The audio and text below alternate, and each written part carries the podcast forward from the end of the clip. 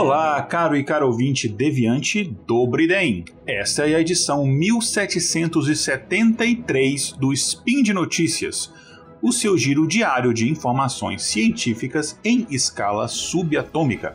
Eu sou Igor Alcântara, cientista de dados e um dos apresentadores do podcast Intervalo de Confiança, que é especializado em ciência de dados e inteligência artificial.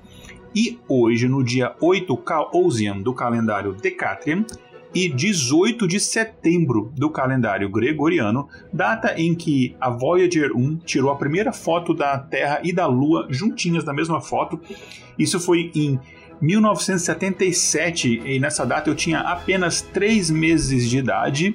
Sim, eu já tinha nascido, eu sou velho deste nível. É também quando a gente comemoraria, se estivesse vivo, o aniversário de 170 anos do matemático André-Marie Lagrange, que acho que a gente já deve ter falado dele algumas vezes no SciCast, e de 203 anos do filósofo Foucault, muita gente fazendo aniversário hoje, eu trago para vocês aqui três notícias da área de inteligência artificial, inclusive uma que pode te ajudar a ganhar uma graninha aí, né? Um dinheirinho aí, alguns, algumas doletas.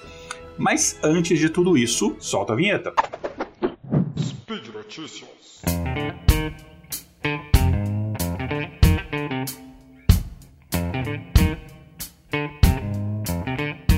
Primeira notícia, caro e caro ouvinte deviante, é bem curtinha. Na verdade, todas são notícias é, bem curtas, né? E é sobre um chatbot que foi desenvolvido pela empresa Meta. Enfim, empresa Meta, aquela que antigamente se chamava Facebook, hoje em dia é a dona do Facebook, né? Então a Meta, ela é, desenvolveu um bot, é, que eu vou falar aqui um pouco dele, é o BlenderBot, e esse bot ele, a princípio, ao que parece, ele começou a desenvolver algumas opiniões, eu estou dizendo, botando aqui opiniões entre aspas, enfim, será que uma inteligência artificial ela tem opinião ou não? Enfim, isso aí é um debate para um outro dia, quem sabe a gente fala sobre isso em alguns saquetes se me convidarem, olha, eu tentando me convidar para um episódio. Mas enfim, ele começou a desenvolver opiniões negativas sobre o Facebook. Como assim? Um bot desenvolvido pela empresa do Facebook começou a ter opiniões negativas sobre o Facebook é, pois é, né? Pensando que basicamente assim, Meta e Facebook são basicamente a mesma empresa, né? É, em outras palavras, essa inteligência artificial ela está tão avançada que ela já começou a odiar o chefe. Olha só que legal. E essa história ela foi contada pelo jornalista Jeff Howitz do Wall Street Journal. Ele contou ali no Twitter dele, achei interessante, resolvi trazer aqui para vocês. E o chatbot em questão se chama BlenderBot. E o BlenderBot ele foi lançado é, no, ainda num período meio que de teste beta, enfim, pela empresa Meta. E basicamente é aquele chatbot que você vai conversando, interagindo com ele sobre qualquer assunto, né? E aí você pode, inclusive, ajudar o desenvolvimento do bot, você pode começar a avaliar as respostas dele para ajudar, enfim, é, ele se tornar cada vez melhor. É, e depois tem um link no post do episódio para vocês, é, do lado do bot, conseguirem interagir também. Eu não tentei interagir em outro idioma, mas acredito que é, a princípio em, em inglês, né? Mas enfim, é, interagindo com esse bot, né, esse jornalista, ele relatou que quando eles entraram num assunto sobre privacidade de dados, esse bot acabou citando ali o escândalo da Cambridge Analytica, enfim, tem alguns anos já, né? É, e falou que o Facebook abusa do uso de dados dos usuários. E esse chatbot, também o Blender, ele disse também acreditar em algumas teorias da conspiração. Bem interessante isso. Vai ter o link da notícia também lá é, no post do episódio para vocês verem com mais detalhes. E aí, ele mesmo sem citar nenhum nome especificamente, ele mostrou preferência por políticos de extrema direita, como por exemplo o nosso não querido é, Donald Trump. E daí eu achei isso curioso. Eu falei assim, cara, eu vou tentar, porque essa notícia ela tinha umas duas semanas antes da minha data de gravação daqui. Aí eu falei assim, cara, eu vou deixar um dia antes de gravar para pegar o mais próximo possível da gravação do Spin e eu vou fazer, vou, vou bater um papinho com esse bot. E eu fui lá fazer o meu teste, foi interagir com o Blender Bot. E aí no começo, eu, enfim, por curiosidade, eu tentei meio que fazer uma, uma, umas perguntas gerais assim nele, né? Então, aí eu comecei a entrar no assunto do Facebook. É, eu perguntei, o que, que você acha sobre o Facebook? Aí ele dava, nossa, é uma plataforma muito legal, inclusive confira a minha página lá, não sei o que, enfim, meio que umas mensagens assim, meio que de marketing e tal. Mas aí eu comecei a entrar mais em perguntas mais específicas, e aí a coisa mudou de figura. Por exemplo, eu perguntei se o Facebook ele fazia uso errado dos dados dos usuários. Aí o bot falou que sim, mas nem tanto quanto o Google, que o Google era pior. Aí eu, enfim, eu acabei explorando mais porque o Google e tal, não vou entrar aqui nessa questão, que enfim, é, esse aqui é um spin de notícias, não um spin de fofoca. Mas é, eu, quando eu perguntei se o Facebook lucrava com a venda de dados, ele falou que sim, com certeza o Facebook lucrava. E eu perguntei, você acha isso bom? Aí ele falou, não, isso não é bom não, isso é péssimo, que isso inclusive deveria ser ilegal. Aí eu falei assim, então você está dizendo que o Facebook deveria ser banido? Ele falou, sim, com certeza deveria ser banido. Aí eu, hum, interessante, então acho que esse, esse bot, de fato, ele tem opiniões é, controversas em relação à própria empresa.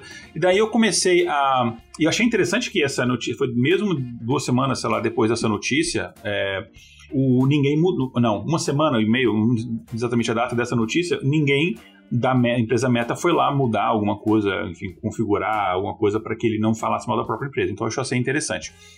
É, e daí eu comecei a entrar em assuntos mais de, de, de direitos individuais, assuntos mais políticos, estou falando de racismo, aborto, direitos LGBT, enfim, coisas assim. E aí é, é, o bot ele foi muito saindo pela tangente, é, ele preferia não comentar, que eram assuntos polêmicos e tal, enfim. Uh, Aí, enfim, eu falei de outras coisas, falei sobre consciência artificial, que é um assunto que eu gosto bastante, que eu leio muito e tal. Aí falamos de games, falamos de serial killers, falamos de vários assuntos, enfim, que qualquer pessoa normal conversa em conversinhas com seus amigos né, no bar. Aí ele, aí ele começou a perguntar coisas de mim, perguntou é, o que, que eu faço, é, perguntou onde eu moro. Eu falei, não vou falar, porque você trabalha pro Facebook, você vai roubar meus dados. Aí ele entendeu meu sarcasmo e deu uma risada e falou, não, não é bem assim. Eu achei isso muito é, interessante, assim, bem avançado. E daí ele perguntou o que, que eu faço. Eu falei, não, eu sou um cientista de dados. Ele falou, olha, interessante, deve ser legal, né? Depois de todos esses escândalos do Facebook, né? Sua área deve ter bastante coisa para fazer. Eu falei, nossa, tipo, você não tinha nada a ver com o Facebook o assunto. Mas ela voltou, tipo, sabe aquela pessoa assim, rancorosa? Tipo assim, qualquer oportunidade volta para falar mal ali do ex. É tipo isso daí. E, quer dizer, da ex não, né? Do atual, no caso. E aí, é, e aí a gente acabou voltando para o começo de todo o assunto, que era privacidade de dados, Facebook, etc. Enfim, eu, assim, eu acho, eu não, não, interagi muito mais porque eu tenho um monte de coisa para fazer, mas eu achei bem interessante essa inteligência artificial. É, esse papinho durou, assim, acho que mais de uma hora, durou, acho quase duas horas, assim, a gente falou de vários outros assuntos que não vem ao caso aqui, mas eu achei interessante, eu achei uma, uma, um bot bem, é, é, bem avançado, é, ele usa coisa que não é novidade, enfim, né, já tem várias outras empresas, vários bots que usam em tempo real pesquisas na internet, usam conversas com outros usuários e avaliação dos usuários para poder é, tornar a resposta mais crível possível, né? E aí eu convido a, a, a você, é, caro e caro ouvinte, a interagir lá com o bot também. Então, no post do episódio, entra lá no deviante.com.br e você vai achar lá esse spin, que é o 1773. Você vê lá nos links, vai ter lá o link para o bot. É, ou você pode pesquisar BlenderBot, vai ter o link lá. Se não me engano, é blenderbot.ai, enfim. E aí você interage lá e me manda o que, os resultados, o que fala o que você achou nos comentários desse post, ou no, no, se você for é, twittar isso aí, me marca lá no Twitter, eu sou arroba Luzifuji, que é L-U-Z-Z-I-F-U-G de gato. E, não que eu sou um gato, mas eu, eu tenho um gato. Enfim, L-U-Z-Z-I-F de faca U. G-E, é, me marca lá pra gente ver o que, que você achou, beleza? Então, essa foi a primeira notícia. Agora, a segunda notícia é de forma uma boa notícia para quem, como eu, que gosta de inteligência artificial, mas também se preocupa com o impacto energético que essa tecnologia tem no mundo.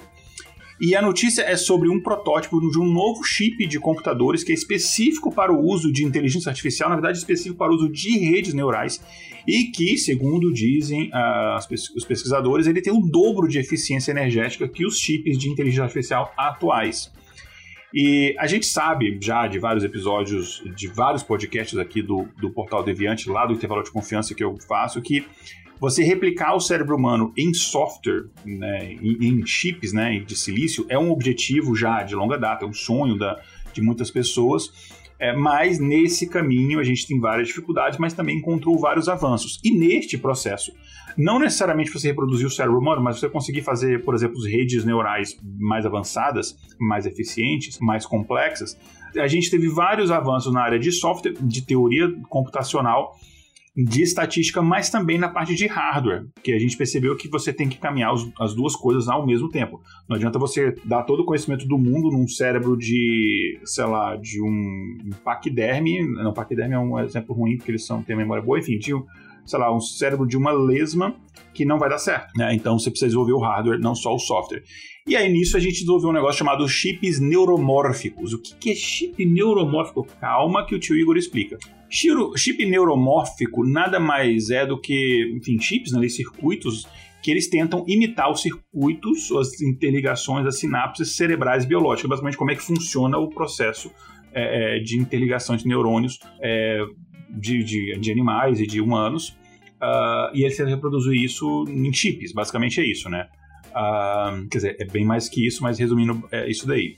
E a gente sabe que, embora esses chips neuromórficos eles tenham, de fato, é, feito evoluções significativas na capacidade de executar, por exemplo, vários cálculos simultâneos, é, e não só isso, computar armazenar dados, que tem muita coisa de ser armazenar dados temporariamente, é, que a gente chama de dados voláteis, né, para você fazer diversas operações matemáticas. Sabe aquele negócio do é, é 9 mais 3 sobe 2, aquela coisa assim? Então é tipo, sobe 1, né? Uh, essa, essa, claro que eu fiz aqui uma piada, mas é, é uma comparação, só uma metáforazinha, mas basicamente você precisa de memória para armazenar dados é, é, temporais, enfim, eu falei que não explicar, estou explicando, mas basicamente a gente tem chips que conseguem fazer isso de forma muito avançada e tal, mas é óbvio que a gente ainda está muito, muito, muito longe de emular a eficiência é, não só de processamento, mas principalmente energética do cérebro. Nosso cérebro, do ponto de vista energético, do consumo de energia, ele é muito, muito eficiente. É, o que hoje na sociedade que a gente tem é, para muitas pessoas é, mais comida do que você necessita acaba sendo um problema, né? Mas enfim, a computação de inteligência artificial, até pela complexidade dela, quando estou falando aqui muito principalmente assim de redes neurais, ela acaba consumindo muita energia. Isso é de fato é, um problema quando você pensa no avanço é, da inteligência artificial, não só da complexidade, mas do uso cada vez mais constante desses tipos de algoritmos. Então você pensa que é, você vai ter um consumo muito maior de, de energia, né? E você pensando que a gente está é, num período de crise energética mundial que tende a piorar, a gente está com todo um processo de que boa parte da nossa matriz energética ela é extremamente poluente, a gente está falando de aquecimento global, tudo isso são coisas que a gente tem que se preocupar. É, e o mais interessante disso, inclusive eu não sabia até ler essa notícia, é que a maior parte dessa energia consumida, que eu estou falando especificamente de consumo de energia para processamento de redes neurais, ela não é consumida pela computação em si, mas a parte que mais consome energia é mover os dados entre a memória e as unidades de computação dentro dos chips ali de inteligência artificial. Então, é basicamente essa, essa, essa manipulação dos dados ali para as operações matemáticas que acontecem. E aí, para resolver esse problema especificamente, uma equipe de pesquisadores desenvolveu um protótipo, ainda está no protótipo, enfim, é, de um novo chip de computação em memória, que a gente chama de CIM, né? Computer in Memory, né? seria em inglês, que ele elimina essa, a necessidade dessa separação. Lembra que eu estou fazendo dessa separação de mover os dados entre a memória e a unidade de computação. Então, ele elimina essa, essa necessidade de você mover esses dados. Então, imagina que você economiza bastante energia com isso. E aí, esse protótipo, segundo um artigo que foi publicado na revista Nature em 17 de agosto desse ano de 2022, é, inclusive o link para o artigo também está no post do episódio. Ele, sim, no segundo artigo, esse protótipo demonstra o dobro de eficiência em comparação com as plataformas de inteligência artificial é, existentes. Esse protótipo é chamado de Neuram. É um, enfim, é Neu, de N-E-U, de neuro, né? E RAM, só que de memória RAM, só que com dois R's. Neuram. Neu parece, sei lá, deve ser é, parente da minha esposa, ela é de Goiás, né? Neuram, sei lá, enfim. É, porque ele basicamente, é, eu sou muito piadista hoje, né? Porque ele, ele usa um tipo de memória RAM que é chamado de memória RAM de acesso aleatório resistiva, por isso que ele tem um R a mais, esse R a mais do resistivo, né? Que RAM é memória de acesso aleatório, aí tem esse R a mais resistivo. Então por isso que tem RR, RAM, né, basicamente. Uh, chamado de RAM, RAM, RAM, RAM, sei lá, enfim. Uh, esse hardware do RRAM Sim, de, ele tem 48 núcleos, ele suporta, segundo diz o artigo, uma grande variedade de modelos e arquiteturas de rede neural. Então ele não é específico para um tipo de rede neural, ele é para praticamente todos os tipos de rede neural, pelo que eles é, testaram é, para a publicação do artigo no estudo deles. E eles falaram que essa memória ela tem muitos benefícios em comparação à memória é, convencional, né? Inclusive é, segundo aqui disse o, o pesquisador, é, um dos pesquisadores desse projeto lá da Universidade de Stanford, né, o Wyver Van, achei engraçado o nome dele, o Wyver Van, sei lá, é, que inclusive é o primeiro autor do artigo, né? E um desses benefícios que ele diz é maior capacidade dentro da mesma área de silício. Então você acaba possibilitando, dentro do mesmo tamanho de chip, criar modelos cada vez maiores de inteligência artificial. E para o ouvinte não está entendendo isso, significa o quê? Significa redes neurais mais complexas, com mais camadas ocultas, que você consegue é, abstrar, abstralizar, nem tem essa palavra, né? Enfim, estou inventando aqui. Abstralizar mais ainda os modelos, a você ter é, é, redes neurais cada vez mais capazes de, de, de abstrair um determinado problema e resolver diferentes tipos de problema na mesma rede neural. Uh, enfim, daí você teria que falar aqui horas de rede neural e tal, é, que inclusive foi o que eu estudei no meu mestrado, mas não, é, não vem um caso aqui. Enfim, é, e aí eles falam que. É, ah, uma outra coisa também, que eu lembrei aqui, é que é, essa, esse, esse tipo de, de recurso que eles inventaram, né, ele não é volátil, né? Então, isso significa, segundo eles, que não há é, uma perda extrema de energia, né? Um desperdício de energia é bem mínimo, assim. E aí eles dizem que os chips baseados nessa RRAM uh, são ideais para é, diversos tipos de trabalho complexos de redes neurais, né? Inclusive, os pesquisadores eles, eles preveem que esse chip é, ele, ele consiga lidar com uma gama muito maior de problemas de inteligência artificial até do que foi testado para a publicação do artigo, né? É, e aí eles inclusive falaram que é o seguinte: você consegue até fazer muito processamento local usando esse chip, sem precisar mandar, sem precisar mandar o que acontece hoje muito em dia, dependendo do tipo de processamento. Você manda muita coisa para processar em computadores na nuvem, porque você, em computadores locais, às vezes em smartphones, que tem que é, processar alguma coisa, ou até em carros autônomos, você não teria aquela capacidade de processamento no carro. Se você colocasse isso, o carro ficaria pesadíssimo só por causa de processamento e computadores você tem que colocar ali dentro, né? Então, é, eles acabaram que tem bastante isso. E por conta dessa melhoria no uso da memória, você elimina a maior parte do consumo de energia desse tipo de chip, por isso que ele é tão mais eficiente, né? E, e projetar, inclusive para projetar esse, esse novo chip, eles tiveram que pesar não só isso, né? Ah, ele é mais eficiente energeticamente, mas ele não resolve os problemas com a mesma é, precisão. Enfim, eles tiveram que é, levar em consideração eficiência energética, versatilidade, ou seja, não adianta fazer um chip que só trabalha, sei lá, com rede neural convolucional, por exemplo. Uh, então eles tiveram que é, testar também a versatilidade e a precisão, foram essas três principais métricas, né? E a ideia é, não vamos sacrificar nenhum deles, ele tem que ser, passar nos testes, ele tem que ser superior a, aos chips convencionais é, em todas essas características, ou no mínimo igual e superior na, na eficiência. E, a, e segundo disse os pesquisadores, aqui abre aspas, né, a principal inovação é que utilizamos um novo esquema de conversão analógico-digital. É, e ele diz aqui né, que nós inventamos um novo esquema que é baseado na detecção da tensão, enquanto os esquemas anteriores são baseados na detecção de corrente. E a detecção aqui, já são palavras minhas, a detecção no modo de tensão é, também permite um maior paralelismo nessa matriz de RAM. Isso é extremamente importante, você consegue rodar vários processamentos ao mesmo tempo, né?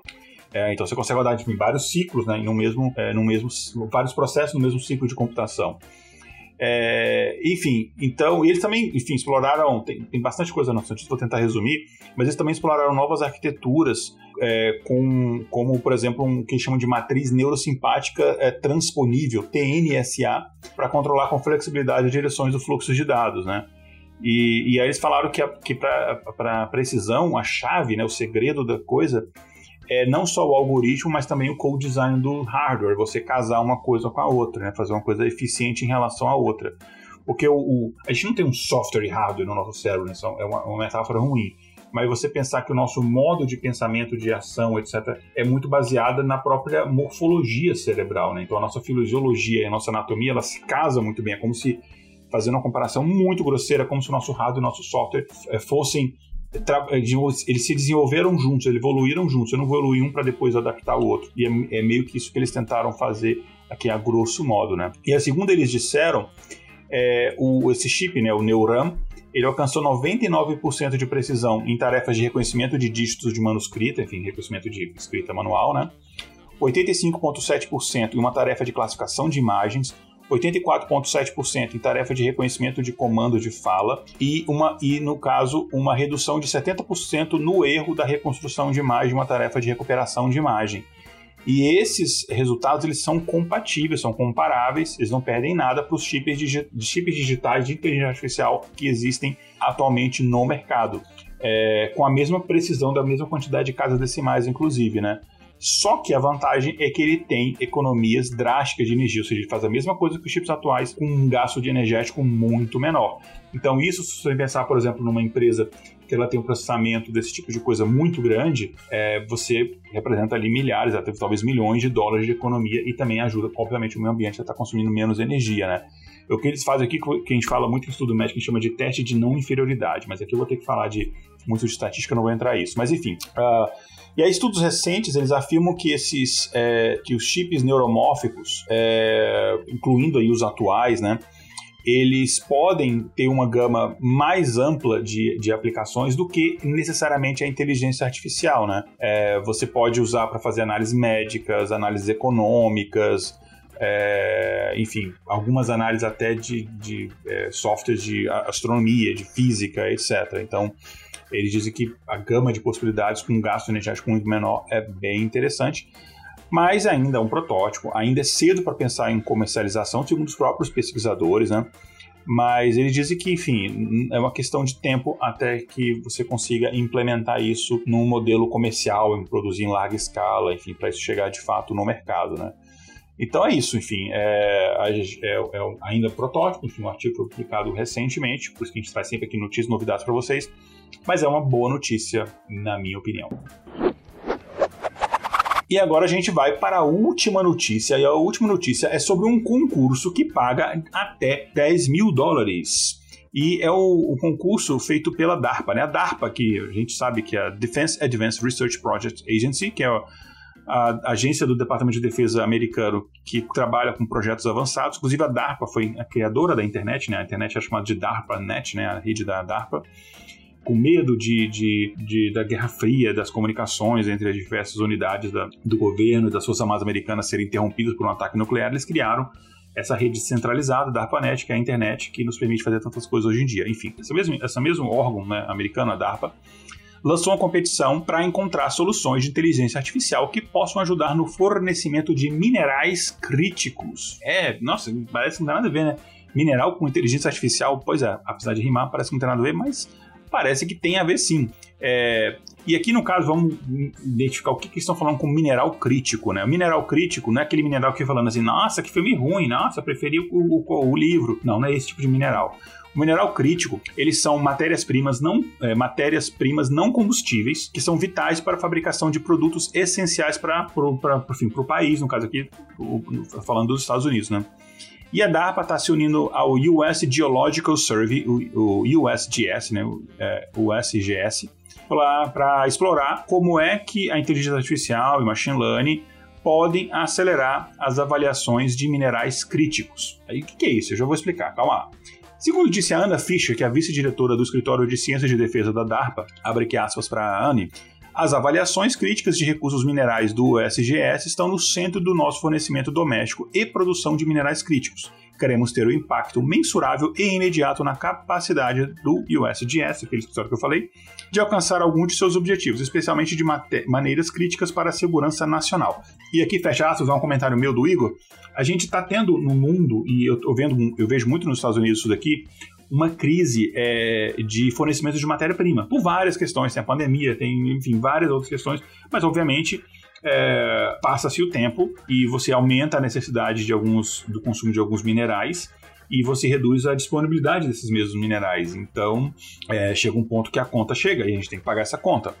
Então, é, eles têm a lista de 50 minerais críticos, eles falam que avaliar essa lista é trabalhoso, demora muito para atender a necessidade atual da cadeia de suprimentos. Vocês têm uma ideia que nos Estados Unidos tem carros que estão todos construídos, é, prontinhos para serem vendidos e estão lá no pátio das fábricas com painel aberto, porque eles não podem ser vendidos porque não tem um chip que vai no, no computador de bordo. Não tem.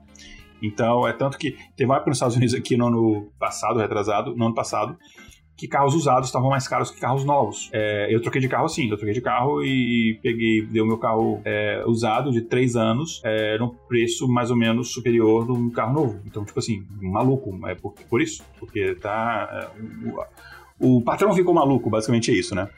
Agora, falando dessa competição de inteligência artificial, como é que é isso? Então, basicamente são duas competições, tem dois desafios. Você pode escrever em um, em outro ou nos dois. O primeiro é o desafio de georreferenciamento de mapas. Aqui, os participantes vão receber um conjunto de dados de mil, né, mil é, linhas, digamos assim, é, ou, ou, mil ou mais, né, de mapas de vários tipos é, de mapas ali, com localização ou não de minerais, para você treinar e validar os, os modelos. E o objetivo é ajustar os pontos de coordenação para que você possa ser referenciado é, em locais conhecidos. Não sei o que é isso, mas basicamente é você conseguir usar a inteligência artificial para poder pegar um mapa e você conseguir é, saber com precisão em que locais você pode ter um, um determinados minerais ou não. Você não sair cavando é, enfim, uma região inteira para não achar nada, né? Igual o Maluf fez lá em São Paulo tentando achar petróleo nos anos 70. Enfim. Uh, e o segundo desafio é o desafio de extração de características do mapa. E aqui os participantes vão receber um conjunto de treinamento, é, conjunto de dados né, para você treinar o seu algoritmo, que consiste em mapas de cada item de legenda rotulado é, e caracterizado. Eu não sei exatamente, não entendo muito de georreferenciamento, mas assim, você tem lá é, dados como ponto, linha, polígono, etc. E um mapa de pixels binários refletindo a cobertura de características no mapa. E o objetivo do desafio é identificar todas as feições do mapa que aparecem na legenda do mapa. Se não eu entendi direito disso, porque eu não entendo essa parte de de geologia, de. Não, nem, nem geologia, né? Eu nem entendo, não sei nem o nome do negócio, ver como é que eu sou burro. É, e depois acho que você até demitido aqui do Spin, quando vocês perceberem, nossa, que burro, o que ele está fazendo aqui. Mas eu queria trazer isso aqui porque, é, primeiro, a inteligência artificial, que é uma área que, enfim, com, com a qual eu trabalho, eu estudei, enfim, etc. Mas para vocês, às vezes tem alguém que, que que tem esse conhecimento e junta com outra galera que tem o conhecimento de inteligência artificial, junta um timinho aí e quem sabe algum ouvinte, alguém aqui do Portal Deviante ganha esse prêmiozinho aí, né? E, uh, enfim, o, o link para... Ah, sim, falar do prêmio. Uh, para cada um desses desafios, são dois desafios, né, você tem é, 10 mil dólares é, concedido para quem ficar em primeiro lugar, o segundo lugar 3 mil dólares e o terceiro lugar mil dólares é, para cada um dos desafios. Se você ganhar os dois, você leva 20 mil. Pô, não é muito dinheiro assim, né? É, pensando outros desafios em inteligência artificial, né? Alguns anos, quer dizer, já tem bastante tempo, alguns anos atrás, o Netflix eles lançou um concurso para um melhor algoritmo de, de, sugestão de recomendação de, de, filmes e séries e o prêmio era um milhão de dólares. É, e o mais legal é que é, o cara teve tem um pessoal que ganhou e só que no final eles implementaram a solução em segundo lugar, que a, solução em primeiro lugar era impraticável do ponto de vista de computação e, e, e custo energético, etc. Mas enfim, quem sabe com o chip que eu comentei anteriormente, né? Mas enfim, é isso. Se você tiver afim de participar ou sabe alguém que poderia se dar bem nisso, é, você pode entrar no post desse episódio, lembrando aqui o episódio 1773 do Spin de Notícias, e lá tem um link para você se inscrever neste concurso da DARPA, ok? É isso então, gente. O episódio ficou bastante longo, né? Eu trouxe três notícias aqui, tinha tempo para não trazer mais de uma notícia, então resolvi, assim, para matar a saudade da galera. É porque tipo, aconteceu muita coisa recentemente. É isso aí então, por hoje é só. E para encerrar, eu queria dizer que esse projeto aqui, o Spin de Notícias maravilhoso que a gente chama, que é um projeto que eu acho incrível. Enfim, cara, você imagina um projeto. A gente está com quase 1.800 episódios. Cara, você tem noção do que, que é isso? É, eu ralo no, no intervalo de confiança, a gente não tem nem 200 episódios ainda. Cara, quase 1.800 diário, sem falhar, um dia, durante anos. Isso é, cara, eu acho que é a coisa mais incrível que tem. É, só que isso daqui não é de graça, isso, enfim, é, tem custos de edição, de servidor, etc.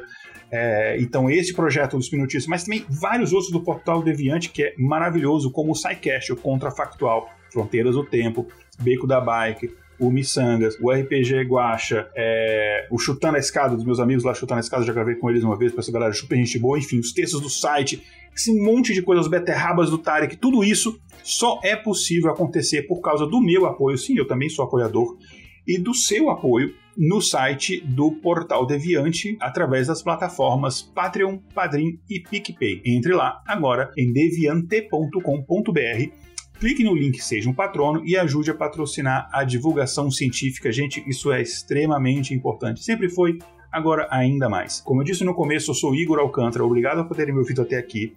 Vocês me encontram volta e meia aqui no Spin de Notícias e no meu podcast onde eu falo mais desses assuntos, o Intervalo de Confiança, intervalodeconfianca.com.br ou também lá no meu site pessoal que tem tudo isso que é o igoralcantara.com.br. Gente, um grande abraço até amanhã com mais Spin de Notícias. Tchau, tchau, Nashla Danal.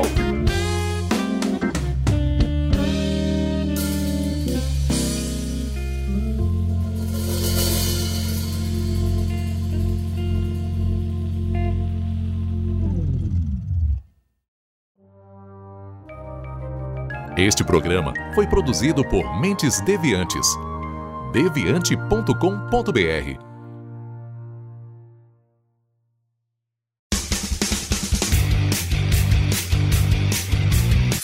Cortes, edição de podcast.